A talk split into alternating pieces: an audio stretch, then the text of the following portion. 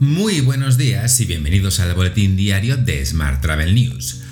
Hoy es jueves 11 de noviembre, Día de las Librerías, Día Mundial de la Usabilidad, Día Mundial del Shopping, Día Mundial del Origami, Día de la Amapola, Día Mundial de la Calidad y sí, hoy es el Día Mundial del Soltero.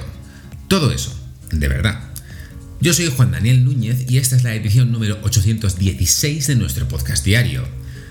Hoy comentamos la nueva alianza hotelera por la sostenibilidad y la accesibilidad y el nuevo proyecto de Hilton en Mallorca. Ya sabes que puedes seguir nuestro podcast en Spotify, iVoox, iTunes y Google Podcast y como cada día en radioviajera.com. ¡Comenzamos!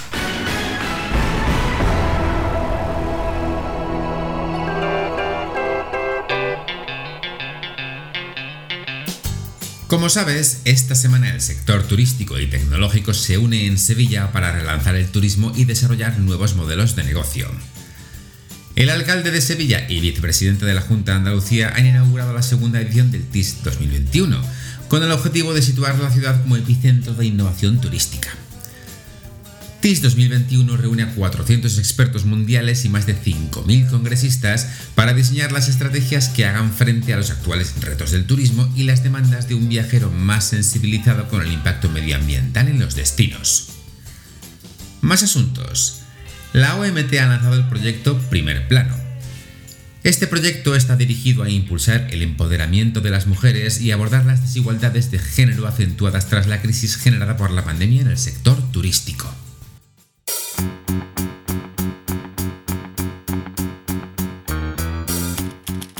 Vamos con la información sobre agencias. Viajes El Corte Inglés se certifica en calidad y medio ambiente con AENOR.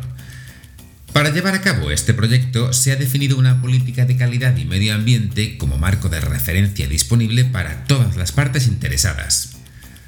Por su parte, Avasa ha lanzado Travelbook, esta aplicación, exclusiva para las agencias asociadas al grupo, permite ingresar en una sola plataforma todas las fases del viaje, desde la reserva a la salida, la estancia en el destino y el regreso.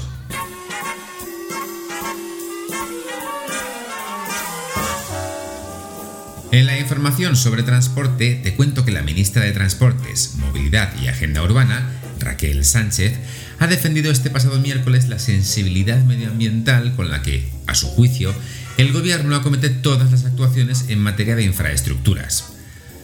Ante las críticas de la CUP por la ampliación del aeropuerto del Prat en Barcelona, ha pedido que no se demonice al transporte aéreo. Cambiamos de asunto. Amadeus y Delta Airlines han firmado un acuerdo para ofrecer mayor valor y experiencia al cliente.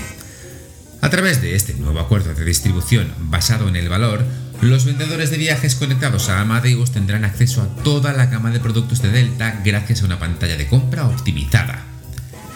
Más temas. Reclamador.es nos cuenta que ha conseguido una importante sentencia en los juzgados de lo contencioso de Madrid frente a Ryanair. En esta ocasión, la aerolínea irlandesa se enfrenta al pago de una compensación económica de 250 euros a un viajero cuyo vuelo llegó a destino con más de 3 horas de retraso, sin avisar de esta situación a sus viajeros ni prestarle asistencia. Pero no solo esto, Ryanair también ha sido condenada en costas por mala fe pese a allanarse, es decir, pese a aceptar el pago que se le solicitaba sin necesidad de celebrarse el juicio. Esto se debe a que el juez aprecia mala fe por parte de la aerolínea al existir una reclamación extrajudicial y no ser atendida, lo que evitaría acudir a la vía judicial. Por su parte, la aerolínea LATAM ha anunciado que cierra el tercer trimestre con una mejora continua de sus ingresos. LATAM espera terminar el año operando sobre un 65% de la capacidad de 2019. Y Vueling ha realizado este pasado miércoles su primer vuelo con combustible de origen sostenible, producido por Repsol, que ha conectado Barcelona con Sevilla, con motivo del comienzo del Tourist Innovation Summit en la capital andaluza. El vuelo ha reducido las emisiones en 2,5 toneladas de dióxido de carbono, por su mejora de la eficiencia energética y el uso de biocombustible.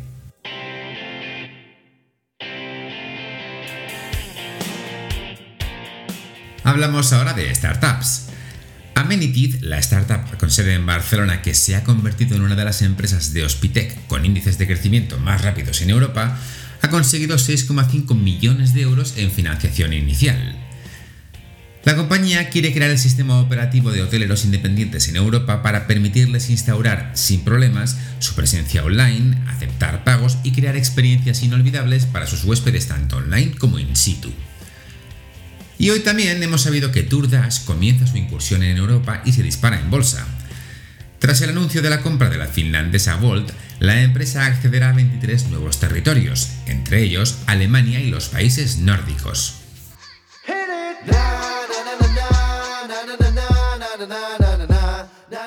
Los eventos no paran. Fitur 2022 convoca al turismo de reuniones y business travel en su sección Fitur Mais. Se trata de un espacio estratégico para el encuentro entre la oferta y la demanda especializadas en este segmento, que es clave para la dinamización de la industria turística en el ámbito global. Más eventos. El futuro de los viajes, el papel de las agencias o el valor de la tecnología serán temas destacados en el segundo foro UNAV. El evento tendrá lugar del 17 al 19 de noviembre en Córdoba. Y por su parte, Intour Negocios se celebrará el jueves 18 e Intour Viajeros desde el viernes hasta el domingo de esa semana. El nuevo formato de Intour diferencia las actividades para profesionales y las de viajeros. Además, durante el evento se dará a conocer la ciudad española de la gastronomía 2022.